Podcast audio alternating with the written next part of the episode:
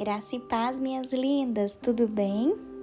Vocês já agradeceram hoje ao Senhor pela chuva que cai lá fora?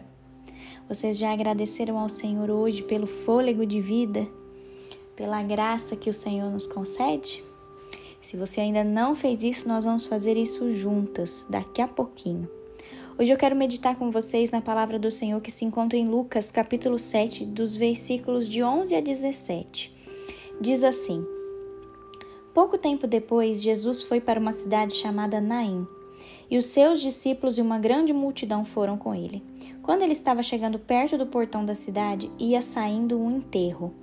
O defunto era filho único de uma viúva, e muita gente da cidade ia com ela. Quando o Senhor a viu, ficou com muita pena dela e disse: Não chore. Então ele chegou mais perto e tocou no caixão. E os que estavam carregando o caixão pararam. Então Jesus disse: Jovem, eu ordeno a você, levante-se. E o moço sentou-se no caixão e começou a falar, e Jesus o entregou à sua mãe. Todos ficaram com muito medo e louvavam a Deus, dizendo: Que grande profeta apareceu entre nós! Deus veio salvar o seu povo. Essas notícias a respeito de Jesus se espalharam por todo o país e pelas regiões vizinhas.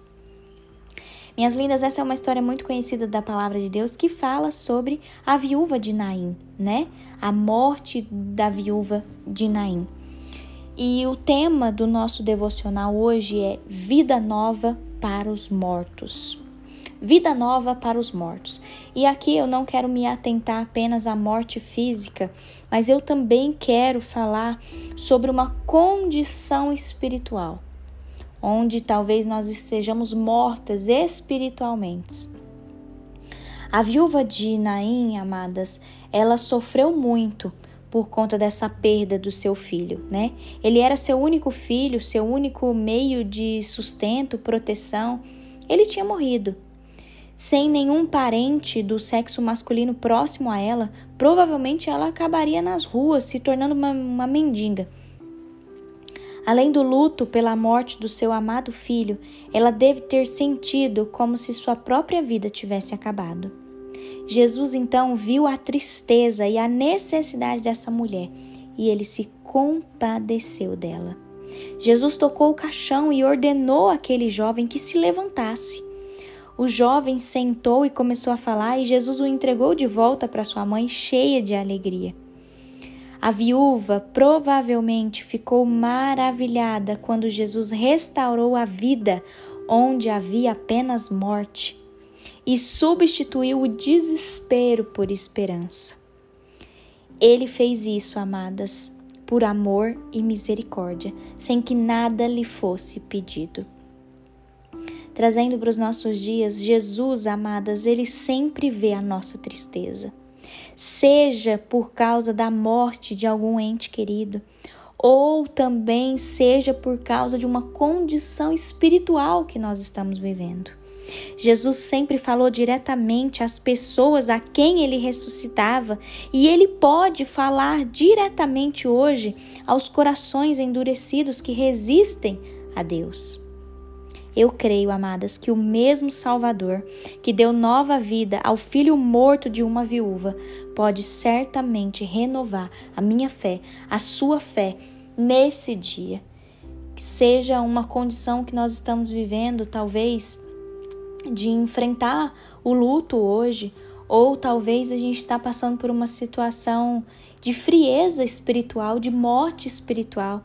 Amadas, o Senhor nos convida para que nós nos acheguemos a Ele e que a gente entenda e tenha plena confiança que Jesus ele substitui o desespero pela esperança. Que eu e você, que a gente se apegue à verdade de que Jesus restaurou a vida onde havia morte. Eu creio, amadas, em nome de Jesus, que Ele pode fazer isso hoje por mim e por você. Ele pode restaurar a vida onde há morte. Morte física, morte espiritual. Que eu e você, que a nossa fé seja renovada nesse dia e que a gente se apegue à esperança e não ao desespero. Amém? Vamos orar? Paizinho querido, Paizinho de amor, Paizinho de bondade, obrigada, Senhor. Obrigada, Deus, porque o Senhor é o único que pode dar vida aonde está morto, onde há frieza espiritual, onde há mornidão espiritual, onde está morto, seco. Senhor, o Senhor pode trazer vida e esperança. Pai, que isso recaia sobre a minha vida, sobre a vida das minhas irmãs, que nós possamos orar por aqueles que estão com o coração endurecido em ouvir a tua palavra, Senhor. Deus, ajuda-nos a ter a fé que foi exercida nessa, nessa história, Senhor.